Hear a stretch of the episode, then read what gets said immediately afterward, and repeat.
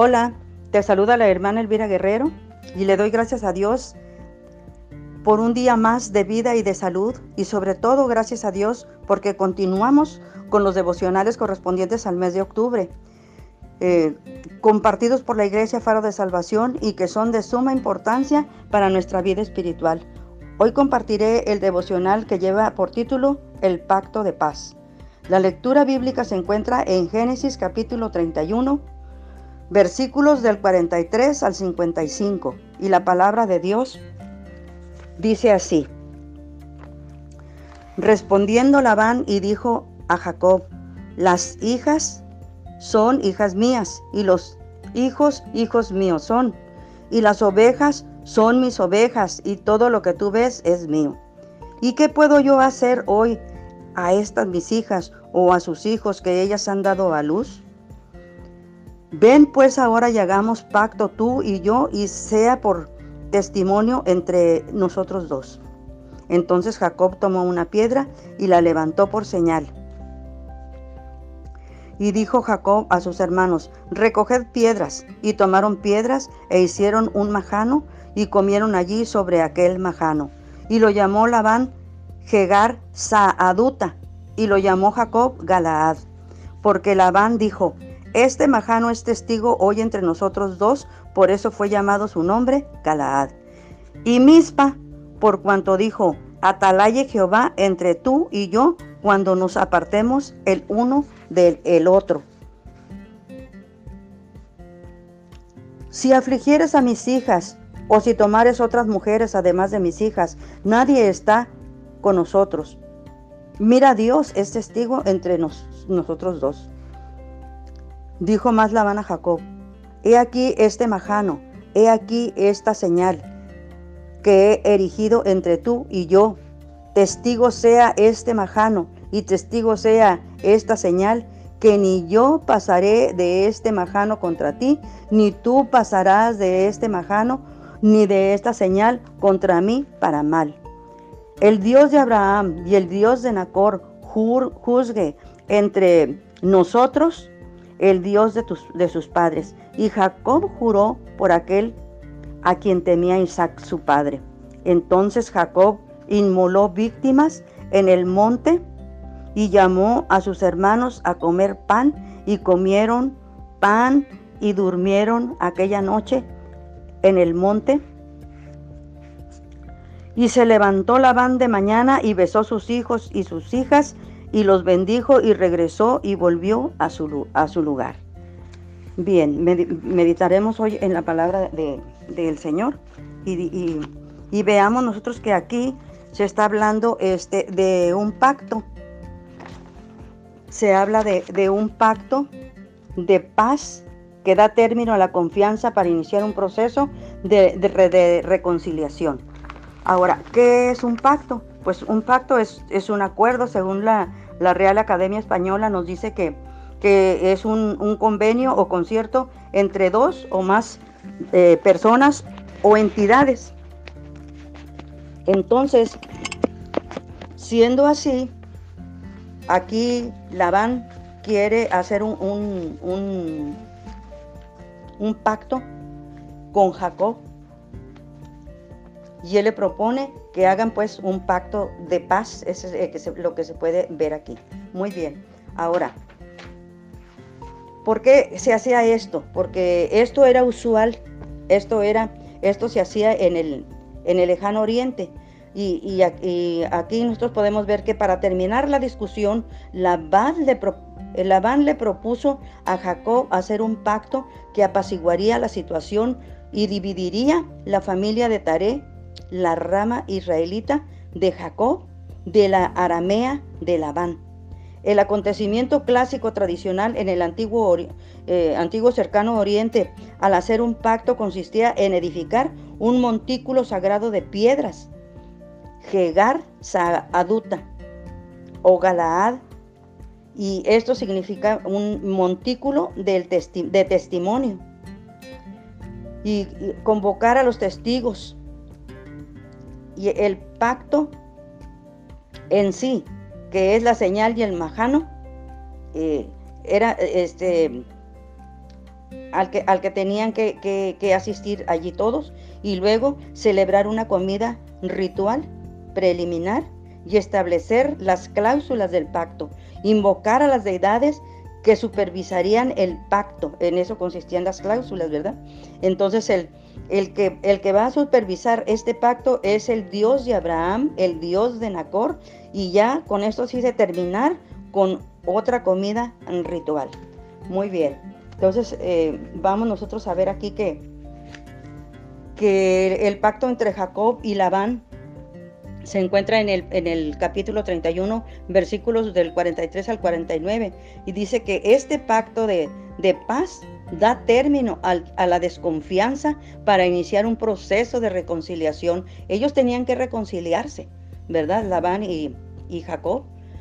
Entonces Labán declara tener derecho legal sobre todos los bienes de Jacob, pero confiesa que nada puede hacer contra él.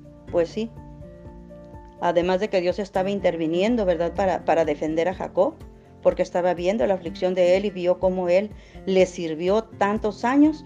Entonces, él era dueño de lo que, de lo que él traía porque Dios se lo había dado a él. Entonces sugiere entablar eh, un pacto con él y Jacob lo acepta. Y de esta forma levantan un montón de piedras Jacob ya lo había hecho una vez en dirección a Padam Aram, como símbolo de la protección divina en el, capítulo 28, 18. Entonces las piedras son una evidencia de que Dios ha estado cuidando a Jacob por mucho tiempo, desde que se fue a Padam Aram hasta que volvió de ese lugar. Y esta vez no solo Jacob levanta piedras por señal, sino que involucra a los demás para hacer lo mismo. En el versículo 46, nosotros allí lo podemos leer, ¿verdad? Y si Jacob añadió testigos, ¿por qué creen que es? Es porque, porque sabía que Labán no era un hombre de confianza. Entonces, por eso él le pide a, sus hermanos que lo acompañan, ¿verdad? Que, que, que, también ellos sean testigos y que también ellos arrimen piedras para hacer ese, ese montículo donde ellos luego van a, este, también a llevar este ritual de la comida. Nosotros qué tenemos que hacer, hermanos, para, para ganar entonces la confianza de los, de los integrantes de nuestra comunidad? Pues nosotros debemos de, llevar una vida íntegra, una vida santa, una vida limpia delante de Dios, que ellos puedan ver en nosotros que nosotros somos personas confiables, que nosotros tenemos a Jesucristo en nuestro corazón, y que nosotros no somos eh, personas eh, de doble carácter, sino que ni, somos ladrones, ni somos, ni, ni debemos ser peleoneros, sino que debemos ser personas amorosas en las que las personas puedan ver en nosotros que nosotros somos personas de confianza, que somos verdaderamente hijos de Dios, que somos verdaderamente cristianos arrepentidos, arrepentidos de todo, ¿verdad? Y que tenemos un corazón, un corazón, que Dios ha puesto un corazón nuevo en nosotros, ¿verdad? Para que, para que nosotros podamos vivir en esa, en esa integridad. Muy bien, ahora, además, eh, eh, Labán le, le indica unos deberes que debe cumplir Jacob. Entonces Labán demanda a Jacob que cumpla sus deberes como jefe de familia. Uno de esos deberes es no maltratar a sus esposas. Aquí se está refiriendo a, que no las debe de tomar a, su esposa, a sus esposas, no las debe de, tratar como esclavas. A eso se refiere eh, maltratar, que no las debe de maltratar. Luego debe de estar velando por ellas, o sea, cuidándolas siempre, ¿verdad? y también debe de estar supliendo sus necesidades. No maltratar también aquí dice no es sinónimo de no tener discusiones, sino que se refiere a no tratar a sus esposas como esclavas. En el versículo 50 lo podemos nosotros leer. Y Labán pide a Jacob que no tome a otras mujeres para sí.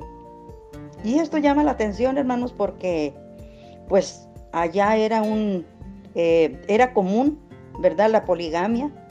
Eh, un hombre no tenía solamente una mujer. tenía varias mujeres. Entonces, eh, eh, él está pidiendo a Jacob que no tenga más, eh, más mujeres, que no tome más mujeres como esposas, aparte de, las hijas de él. Por cuanto dice, en aquella época era común la poligamia, sí se mira así como que, como que raro, ¿verdad? Que, que Jacob, que, perdón, que Labán le pida esto a Jacob. Y si Jacob cumpliere su parte, Labán, Labán promete no pasar el montón de piedras para causarle algún mal. Pues sí, por eso estaban pactando, ¿verdad? Para que, para que ni uno cruzara para allá ni el otro cruzara para acá. Cada quien iba a cuidar su territorio y cada quien iba a cuidar a sus familias. Aquellas piedras servirían de límite para separar el territorio de Labán del de Jacob. Y dentro de los deberes de Jacob está contemplado velar por su familia y su territorio. O sea que al principio él le hace, le hace estas recomendaciones, ¿verdad? Le está diciendo que, que, no debe de, tratar mal a las esposas, que debe estar velando por ellas, supliendo sus necesidades, que no las debe de maltratar, pero además le dice que debe de, cuidar, ¿verdad? a la familia y su territorio. Entonces, por eso, estas, ni tú pasas para allá, ni yo paso para acá. Los dos tenían que, Jacob tenía que, que estar protegiendo acá a su familia. Ahora nosotros, ¿qué debemos, qué debemos hacer nosotros para cumplir también este, eh, de por vida y, y, para velar por nuestra familia? Pues nosotros también tenemos que este, cuidarla, protegerla, también tenemos que cuidar e-, ese territorio, ¿verdad? Y no solamente el territorio terrenal, sino también el territorio espiritual, ¿verdad? De, nuestra familia. ¿Por qué? Porque la amamos. Entonces, cuidarla y amarla. Proveerle también todo lo que necesita.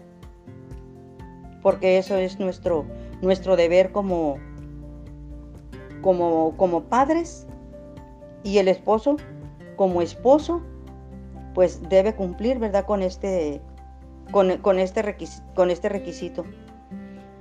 También nosotros vemos que a pesar de que vemos un testimonio aquí, dice, me llama a la, a la tierra de paz.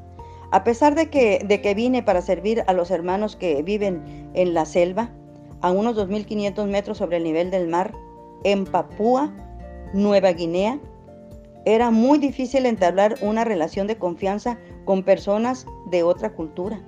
Como la confianza mutua es eh, necesaria para el ministerio, decidimos no preocuparnos por los objetos que desaparecían.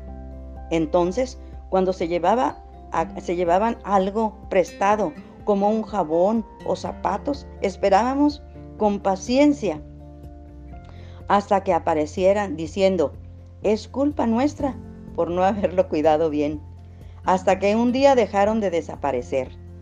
El jabón, los zapatos, el hacha, el martillo, todo seguía allí. Además, la gente de la tribu empezó a llamarnos tío y tía, en señal de respeto, y nos agradecieron por haber confiado en que devolverían lo que les habíamos prestado. También empezamos a llamar tierra de paz, donde se encontraba nuestra casa y la iglesia, reconociendo aquel sitio como la tierra de Dios. Allí no se peleaban, ni vendían, ni fumaban, ni, ni se drogaban. Tardamos 15 años en construir esta confianza. En el pacto de Dios es imposible dedicarnos a la obra del Señor si no confiamos en Él. Él nos ama a nosotros, no eh, a nosotros que somos pecadores. Además, no se puede hacer la obra del Señor si no hay una transformación en nuestro carácter. Por más que intentemos hacerlo, sin esta actitud no podremos dar el fruto del arrepentimiento espiritual. A lo largo de estos años aprendimos que el amor y la fe del Señor se revelan a través de una relación profunda, confianza entre los hermanos de la fe, es decir, entre los fieles. Pues así es. Entonces nosotros aquí, recapitulando, podemos decir que, que Labán establece un pacto con Jacob y ambos levantan piedras por señal. Jacob eleva un montón de piedras y lo llama Mispa, deseando que Dios juzgue entre ellos. Labán pide que no maltrate a sus hijas y Dios será el testigo. Jacob ofrece sacrificio a Dios y Labán los bendice y se vuelve a su lugar. Así es. Muy bien. Entonces nosotros pues vamos a hacer una oración y le damos gracias a nuestro Padre Celestial, ¿verdad? Por, por sus misericordias y sus bondades y, y permitiéndole, ¿verdad? Que Él nos transforme, que Él nos dé la gracia de poder ser confiables a los demás. Dios y Padre Celestial, vengo ante tu presencia, porque sin tu presencia no podría caminar en tu camino santo, Señor, ni vivir en integridad y santidad ante ti. Señor, necesito tu ayuda. Yo sola no puedo. No puedo lograr ganarme la confianza de mis hermanos en la fe, ni de mi familia, ni de mis compañeros de trabajo o de mi patrón. Por ello, Padre, obra, Señor, en mi corazón y en mi carácter y moldéame para que pueda yo siempre eh, sembrar confianza en los que me rodean. No permitas la codicia en mi corazón, sino que yo espere que tú me bendigas, que tú seas, Señor, el que me proporcione, Señor, lo que tú sabes que yo necesito, que yo no codicie, Señor, lo que no es para mí. Ayúdame, Dios, a confiar en ti y tener una relación de profunda confianza entre los hermanos de la fe, es decir, entre los fieles, y no defraudarte a ti como tu hija que soy, y que tu hermosa presencia esté siempre conmigo y tu Espíritu Santo me guíe y me lleve a ser mejor en cada área de mi vida. Porque eso necesito, Señor. Eso y muchas cosas más, Padre mío, en el nombre de Jesús, te lo ruego, Padre Santo. Amén. Así, hermanos, espero que el Señor haya bendecido su corazón y su vida con la palabra de este devocional. Y que el Señor te bendiga y Señor, el Señor te guarde siempre. Búscale porque Él te ama. Te esperamos mañana en el próximo devocional, que también estoy segura que también será de gran bendición para ti. Dios te bendiga.